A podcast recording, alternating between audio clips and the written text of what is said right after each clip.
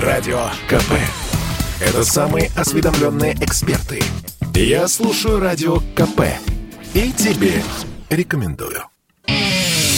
Эдвард Чесноков. Отдельная тема.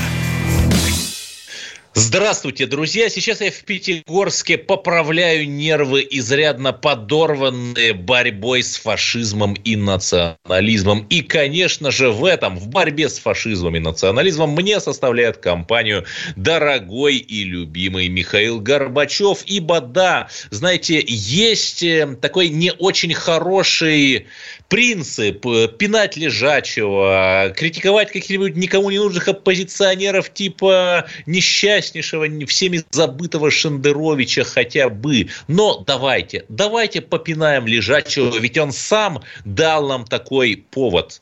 Михаил Горбачев написал чудовищную статью, наверное, на 30 тысяч знаков под названием «Понять перестройку, отстоять новое мышление». Я не понял, Михаил Сергеевич, сейчас не 85-й год, и прошло 35 лет с тех пор.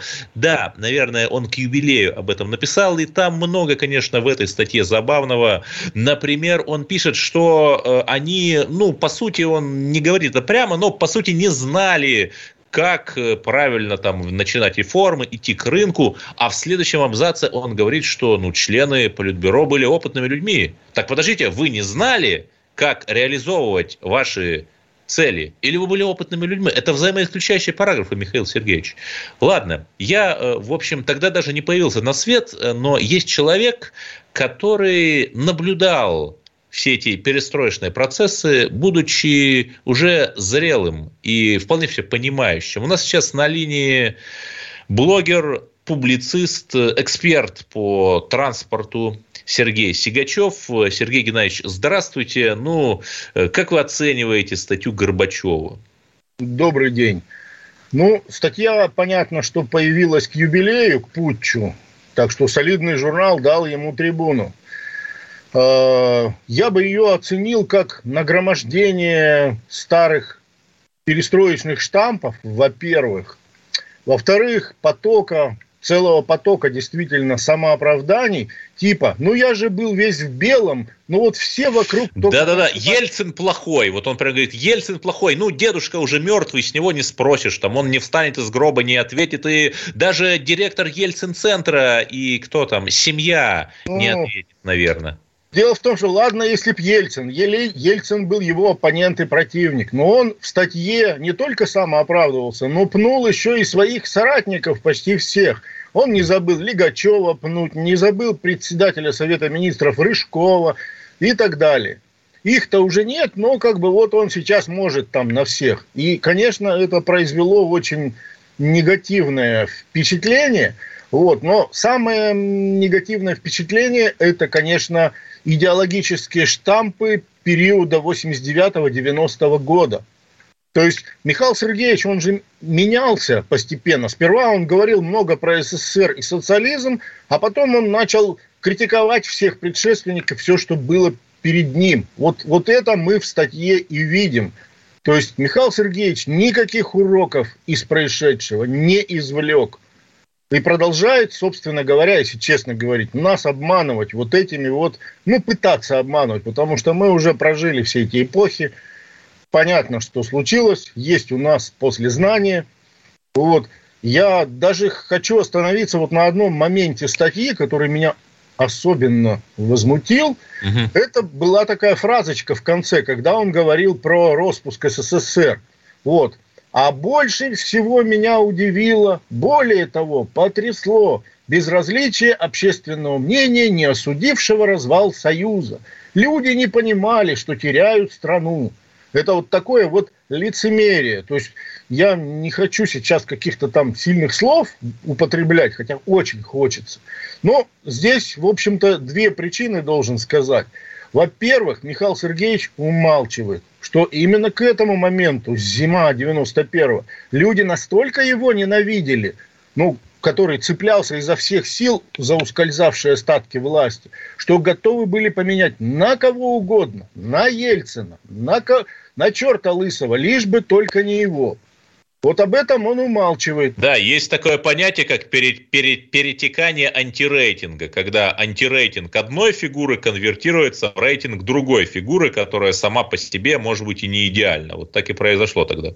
Да, совершенно верно. Причем к этому привело во многом ведь именно качество его управления, управления в кавычках, оно вот было настолько провальным, что один кризис э, чередовался с другим, и многие ведь были созданы рукотворно, неуклюжими действиями.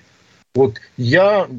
И, это первое обстоятельство. А второе, он умалчивает, опять же, что тогда, в конце 91 года, вся пресса, телевизор, вообще из всех утюгов людям в уши трубили, что пересоздается новый, более лучший СССР под названием СНГ, что все остается как прежде. Потому что если мы почитаем эти документы, которые там публиковались официально, предусматривалась единая армия, единый транспорт, одна валюта, старые паспорта, свободное передвижение. Ну, вроде все как при СССР. Просто будет более демократическим, вот, учитывать республики и так далее. Вот. А люди что, они политологи, что ли, МГУ, чтобы разбираться в том, что их вот обманывают этим самым? И тем более выяснилось-то и это не сразу, а только весной 92-го, что все республики пошли в разнос, что не будет никакой единой армии и так далее. И самое главное, что там начался термоядерный антирусский национализм. Да, конечно, но это тоже вот такое вот следствие с э, вот этой вот всей политики. И тут он, значит, нам лицемерно говорит, ах, ах, ах, что вот общественное мнение не осудило развал Союза. Да хотели от него избавиться настолько, что он настолько всем э, достал. То есть я просто помню эти настроения тогдашние. Вот как бы людей, мне было тогда 27 лет, но я работал, люди были 50, 45 лет, которые более опытные. И вот они его просто крыли так, что, ну вот, а вот в какой момент, то есть он же пришел-то на волне таких народных ожиданий, он пользовался э, доверием народа до определенного времени?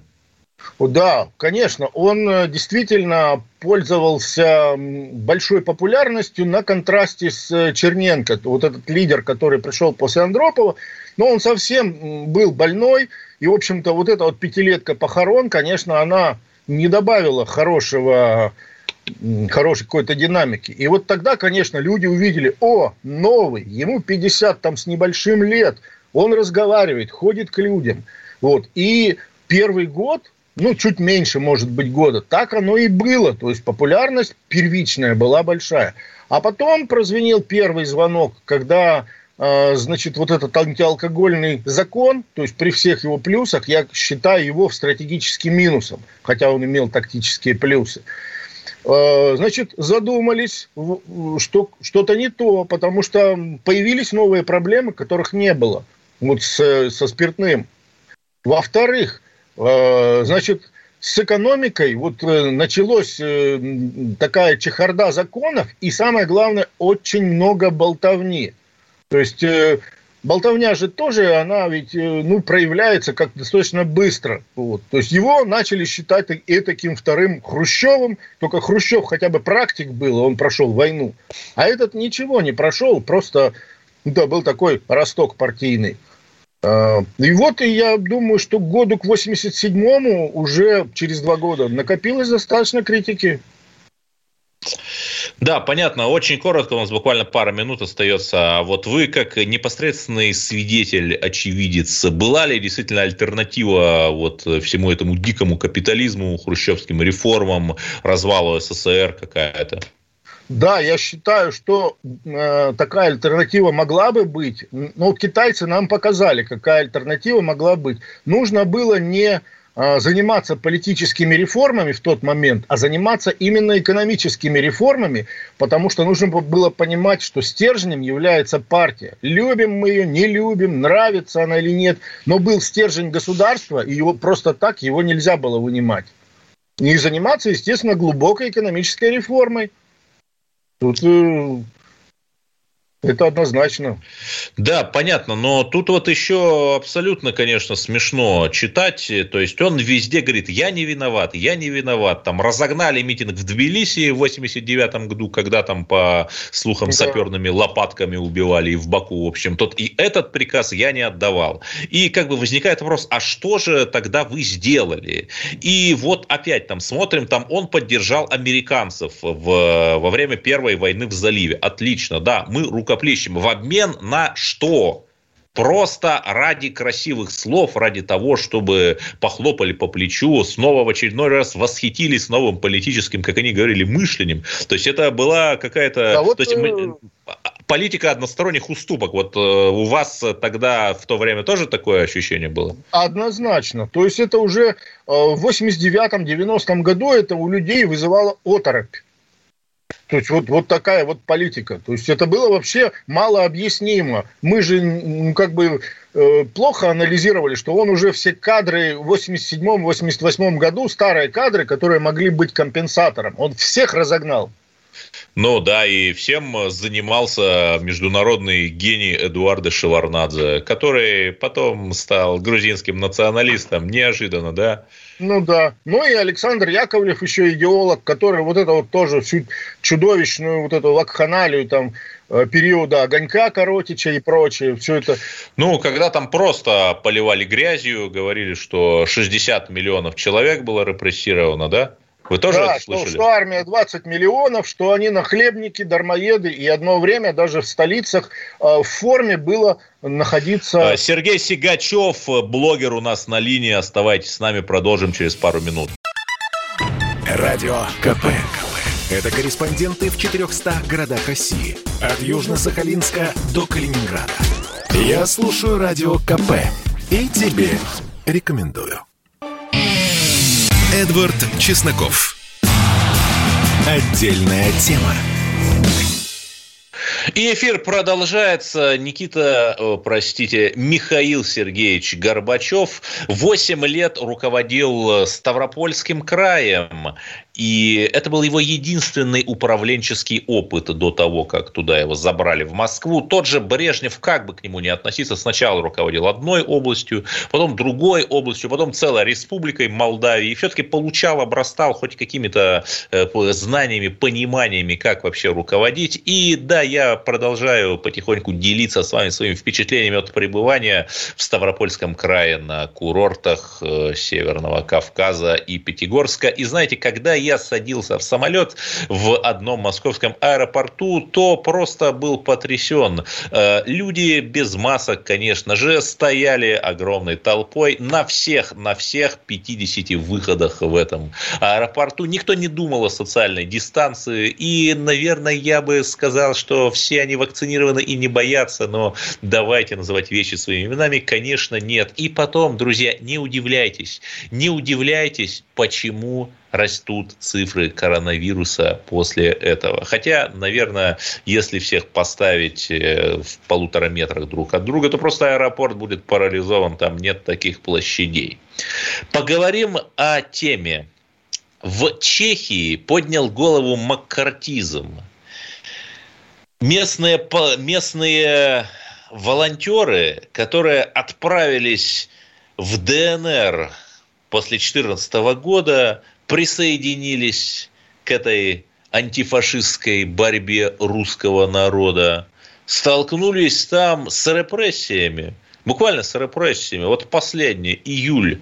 Апелляционный суд Чехии ужесточил приговор живущему в Праге гражданину Беларуси Алексею Фадееву, которого в прошлом году осудили на 4,5 года за участие в войне в Донбассе. На стороне ополчения, как вы понимаете. Атошников-то они никто не трогают. Сейчас его э, приговорили уже к 21 году лишения свободы, переквалифицировав э, статью на терроризм. Это далеко не единственное единственные случаи. Мартин Кантор, Олдржих Грунт, Юрий Урбаник. Все эти жители Чехии так или иначе или уже столкнулись с преследованием в Богеме, или сталкиваются.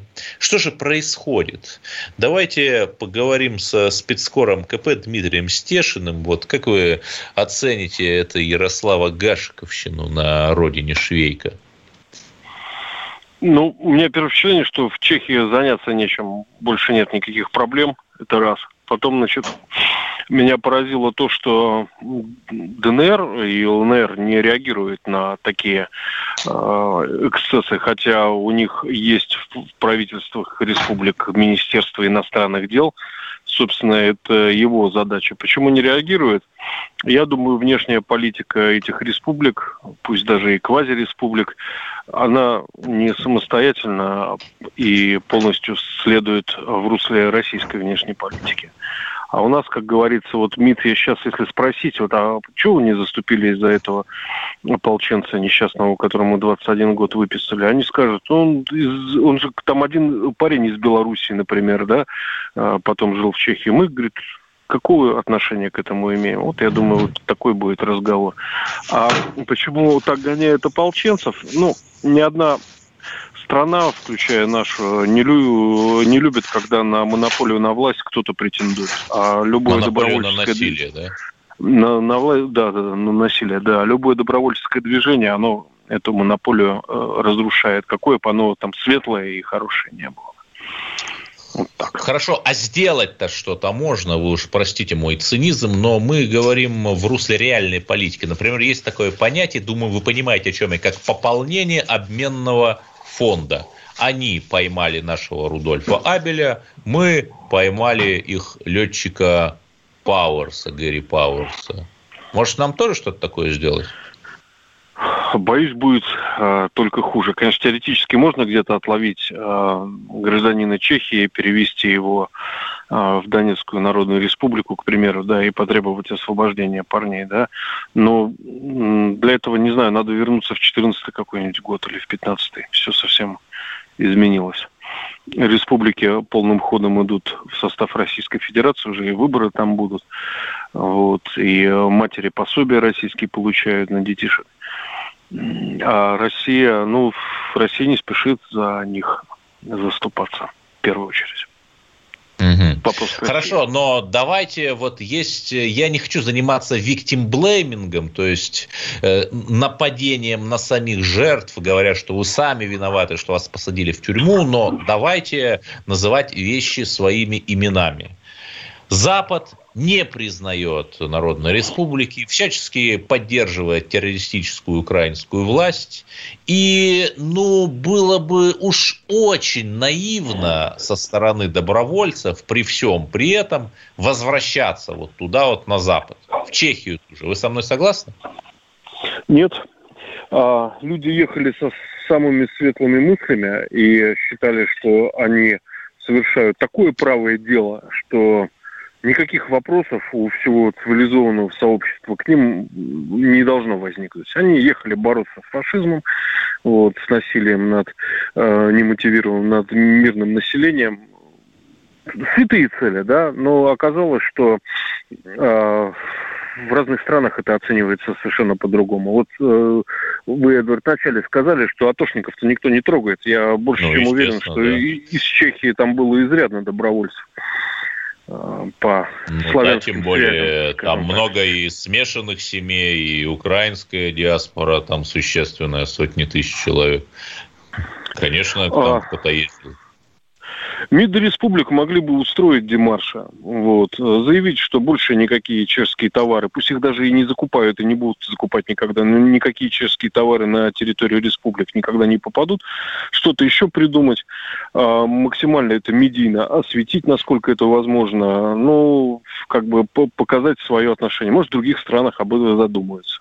Потому что я так понимаю, что э, добровольцев чистят, отлавливают. Сколько лет-то прошло с тех пор, как они были на Донбассе? Лет пять, Ну наверное, да, 6. вот это тоже очень интересная история. Почему именно сейчас? Ну, там есть конспирологическая версия, что мы там журналиста Ивана Сафронова арестовали. Да, я сейчас не буду разбираться, там, виновен он в тех э, шпионских статьях, которые ему инкриминируют или нет это отдельный вопрос, его дело очень мутное, но тем не менее там он общался с неким чешским журналистом, который был там связан с некими полуразведывательными структурами. Вот может это такой их ответ?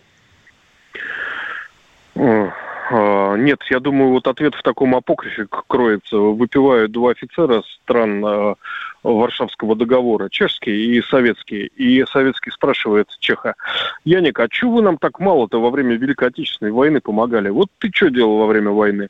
Он говорит, я на заводе Шкода работал, вот пуши-зенитки делал для Третьего Рейха. Но, говорит, я на все демонстрации, забастовки за повышение зарплаты, заработной платы всегда ходил, mm-hmm. говорит Яник. Ну, возможно, им Украина это ближе, вот, судя по итогам Второй мировой, чем они там занимались. Сколько они там, 60% что ли гусеничной техники для Рейха делали? Да, да, вот. да. Так что Хорошо, но вот опять, вот опять наш вечно этот как бы чего не вышлизм и такое слово национал-куколдизм, когда вот мы наблюдаем, наблюдаем, э, как э, над нами измываются, как хотят, и Донбасс обстреливают. Да, справедливости ради сейчас уже меньше, чем в 2014 году, но все же. И людей там, союзников э, России сажают. Например, если бы какого-нибудь в Гонконге посадили там э, демократа, да и, в общем, регулярно сажают, то США же не молчат, они протестуют, ноты дипломатические выкатывают и так далее. Вот я не понимаю, нам-то что мешает? Мы, может быть, боимся, чтобы лишний раз не вспомнили о том, что у России есть интерес в этом конфликте, не навесили нам новых санкций. А, ну, потому что понятно, что лобби, э, лобби э, младоевропейцев, таких как Чехия, там, и знаем их всех наперечет, оно очень сильно в том же Евросоюзе, и через него продавливаются разные антироссийские решения. Вот. Можно было бы и с поставкой вакцины увязать. Да много чего. Можно было писать э, ноты и э, заявления без остановки. Бумаги-то много в Российской Федерации, она недорога. Вот. Но нет ни посыла, ни желания, ни людей, которые бы этим занимались. Ну, так, посадили и посадили. В следующий раз будет думать, вот дома надо сидеть, да. Я думаю, вот такая позиция внутренняя у кого-то преобладает, кто должен отслеживать такие вещи. Ну, про мальчика с Киргизии поговорили и забыли про русского мальчика избитого. Нет, ну я бы вот тут, вот тут я бы не сказал, что забыли. Вроде как там уже и патриарх его лично пригласил, и там вот, Евгений вот, вот после, вот после патриарха тишина. Вот я просто мониторю ну, да, все тоже, время. Я... Тоже интересный, да, вы правы, интересный тоже вопрос. У нас меньше минуты остается. Куда все это э, девается и что в итоге с этим мальчиком да будет. Ну и кратко, буквально, все-таки можно ли надеяться, что Россия поддержит Донбасс и не отдаст, и не отдаст его на съедение украинскому вермахту? Однозначно. Россия его поддерживает, но старается не подставляться. Лес рубит, и щепки летят. Щепки вот эти несчастные парни-добровольцы. Спасибо. Э, Дмитрий Стешин, спецкор КП у нас на линии. Радио КП. КП. Это лучшие ведущие. Я слушаю Радио КП и тебе рекомендую. Эдвард Чесноков. Отдельная тема. И наш постоянный радиослушатель Лев Николаевич из Нижнего Новгорода дозвонился. Алло. Алло. Да-да, да, да. Добрый вечер, Эдвард. Я по поводу Горбачева. Горбачев, как, как всегда, неотразим. Как всегда, врал тогда, врет и сейчас, и вообще лепит нам Горбатова. Я не знаю, хуже зла, наверное, его правлении, наверное, не было. Это развал всего, всех завоеваний. И Варшавский договор. И я, у меня слов нету просто. Правил не он, а Райка его, Райка. Вот, они на запад все держали нос по ветру, на запад. И что? И что получили? Вот вам результат. Нет, Горбачева, по нему давно платит 64-я статья Уголовного кодекса Российской Федерации. Не российская, а ну, Давайте да, все-таки без экстремистских призывов и ненавистничества Были, конечно, правители хуже, например, Александр Керенский. Да, и вот э, такие вот пироги, дорогие друзья. А я небольшими э, фрагментами пазла продолжаю вам рассказывать о своем пребывании на курортах минеральных вод, но расскажу после того, как мы послушаем Александра из Москвы, дозвонившегося до нас. Здравствуйте. Здравствуйте. Вот. А по поводу Горбачева я хочу сказать, я, я молодой, мне сейчас всего 33 года, вот. Но я помню, как мы с мамой там стояли в очереди, какие времена там были. А, вот. И хочу еще сказать, согласиться вот с предыдущим э, звонившим, а, то, что Горбачев, ну, на, его называли каблуком, и на Западе над ним смеялись. Вот. И еще Но ну, можно кое-что добавить? в смысле? Да, да, да, под каблучником. Мы смеялись да, с ним на Западе. Еще можно добавить? А, вот, я еще хотел сказать про современное время. Вот у вас э, недавно было интервью, разговор с Поповым, э, ведущим э, программы «60 минут», кандидатом в депутаты. Да, с Евгением вот. Поповым. Да, вот хочу сказать, что мне как безразлично, что вот он говорит, предлагает, так же, как и Милонов, а, который, ну вот, постоянно выступает в программе а, Госдума перезагрузка. Я вот э, такой человек, который вот в ближайшее время, вот на, вы, на выборах 17 числа, буду голосовать за партию «Гражданская платформа», а не за них.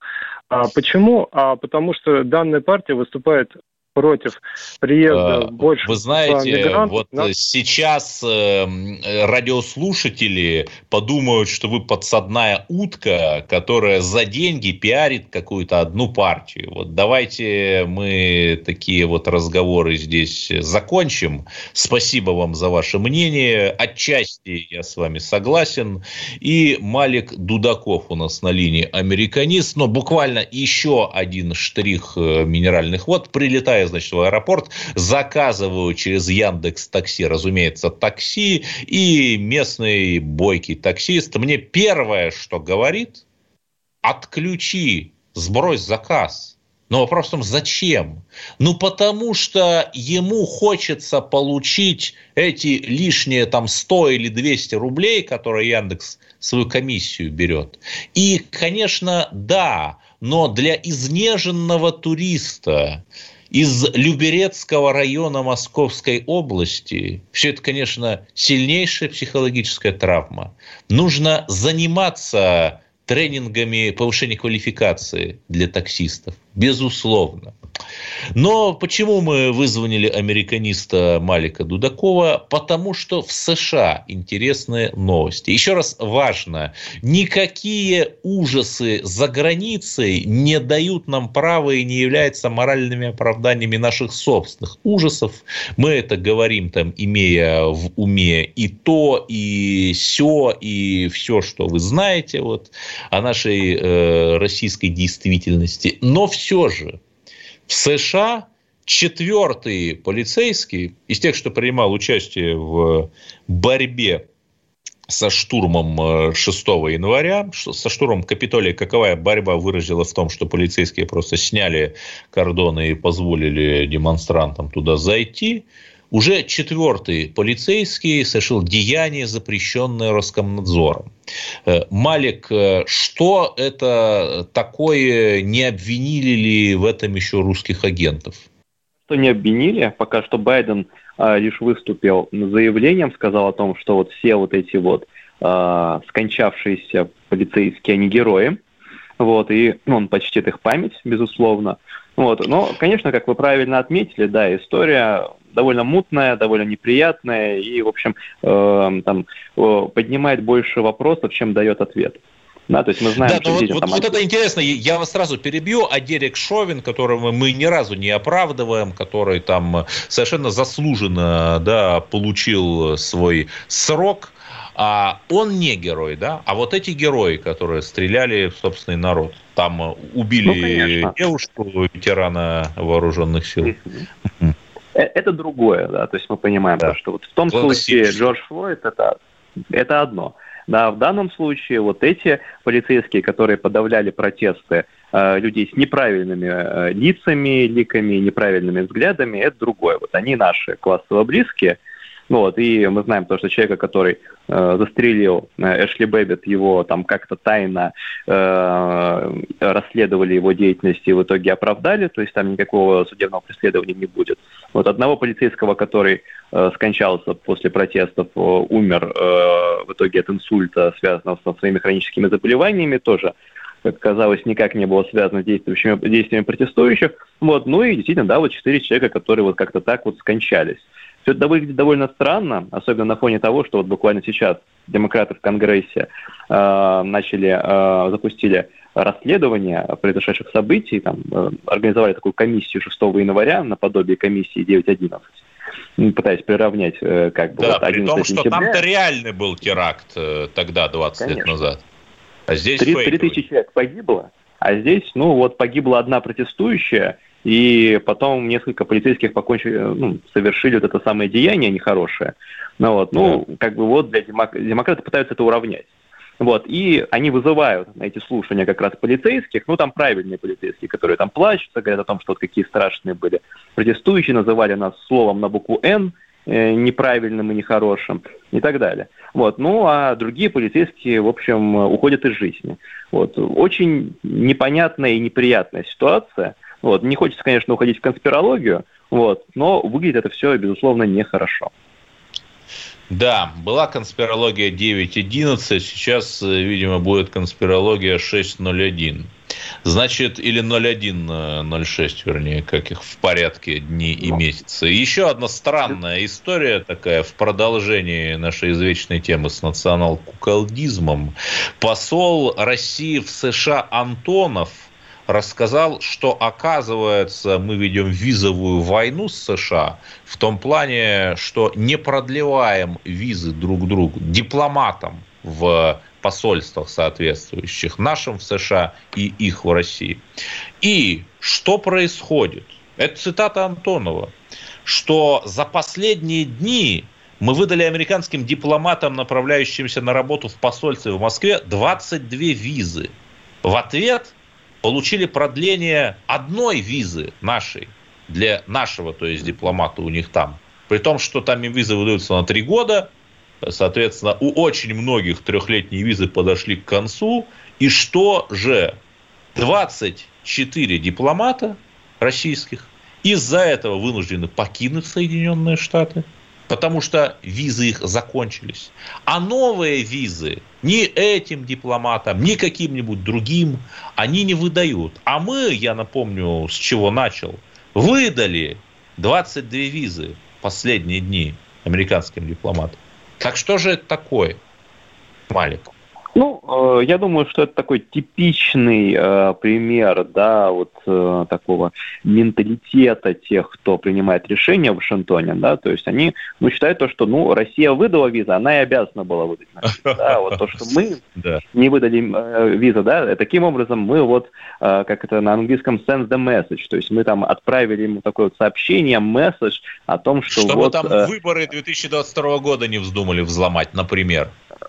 Ну, конечно, да, и прекратили свои хакерские атаки, в которых обвиняют, да, и продолжают обвинять русских, ну и так далее. Да, прекратили свои хакерские атаки с территории Тайваня и Северной Кореи.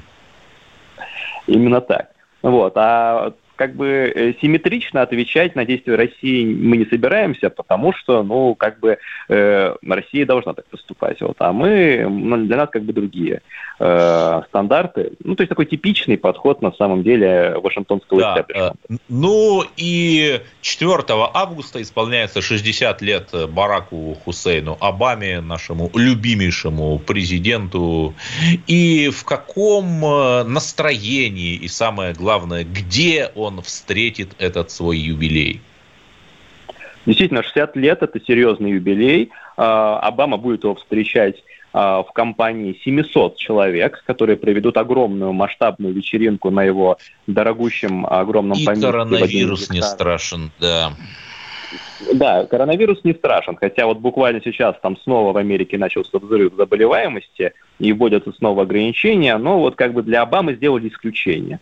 Потому что, ну вот, ему можно, он такой вот партийная бонза, и для, для него все, все э, правила не действуют. Вот. Ну и, конечно, в своем поместье да. 30, да. 30, 30, 30 секунд э, у нас остается. Спасибо, да. Малик Дудаков, американист, был с нами. Оставайтесь на линии 8 800 200 ровно 9702. Позвоните и скажите, что вы думаете о Горбачеве, написавшего статью о том, как нам обустроить Россию. И самое главное, дорогие друзья, в следующем блоке мы поговорим о механизме провокаций против России. Радио КП. Это самые оперативные новости. Я слушаю Радио КП и тебе рекомендую. Эдвард Чесноков. Отдельная тема. И тема Горбачева вызывает столько звонков, сколько редко бывает в наших эфирах. Андрей из Санкт-Петербурга у нас на линии. Здравствуйте. Всем добрый день. Вы знаете, я период Горбачева хорошо помню, во сколько это была моя юность. Я помню, как вначале ему кричали «Миша, мы тебя любим». Вот был его визит в Алмату. Уехала «Чайка» с открытым окном. На улице гуляли люди. И вдруг я видел, как такой, знаете, кооператорщик по тем временам новый тип повернулся спиной к машине, чтобы никто не увидел, и крикнул «Миша, мы тебя любим!» И что-то Назарбаев с Горбачевым в «Чайке» заговорили. Потом, спустя годы, уже из интервью Назарбаева я узнал, о чем они говорили. Горбачев сказал, видишь, как меня люди любят. На что Назарбаев сказал, нет, это ты их распустил. Ну, примерно так. Любопытно. Вот. А, да, а Раиса Максимовна, она запомнилась тем, как все ждали появления жены Горбачева на экране, как женщины радовались, когда увидели, что первый раз у нас леди появилась, которая достойно одета, и в долгое время ей любовались. А потом стало возникать резкое раздражение в связи с тем, что было ощущение, что страной правит не он, а она. И уже охрана старалась ее как-то от камеры прикрыть, чтобы не вызывать раздражение. Однажды мне запомнился материал так ярко, когда она со всей силы ударила в ухо охранника сумкой, который ее пытался закрыть от камеры. Это был мощный, сильный удар со спины. Человек явно был слегка контужен. Естественно, это было в прямом эфире, естественно, в следующих новостях этого уже не было. А потом мне запомнилась еще, знаете, такая вещь, о которой никогда почему-то не рассказывают. Я надеюсь, вот ваша газета, программа, может, поднимет, пригласит этих людей, потому что были две телевизионные программы, ныне исчезнувшие, о том, что в конце, по-моему, 86 -го года на Лубянку пришло письмо, которое было э, оставлено на вахте, там был указан э, камера хранения на Казанском вокзале, где был большой отчетно-аналитический отчет о том, как будут развиваться события в стране, если не принять срочно меры, не отстранить Горбачева от власти. И потом Крючков в одном из интервью, почему он принимал участие в ГПЧП, говорил о каком-то письме, которое подвигло их на ГПЧП, правда, как я думаю, под руководством Горбачева, а не против него. Вот э, знаю, что как это было, была программа, об этом немножко рассказывали. И «Человек и закон» э, был комитетчик, который вынимал это письмо давал интервью. Вот было бы очень здорово, оно было, конечно, уничтожено, поскольку по положению все, что написано против Политбюро, но осталась, так сказать, память. И там отличительная черта, что в конце письма стоял непонятно никому какой-то квадрат вместо подписи. И они, мол, до сих пор не знают, в связи с чем это произошло. Вот был бы очень да. признателен, да, вы знаете, прямо вот сюжет для сериала вы нам дали. Путешественник из будущего отправляется в прошлое, пытаясь его изменить, и ставит вместо подписи QR-код. Не знаю. У нас есть еще один радиослушатель, тоже Андрей, но из Краснодара. Вы в эфире.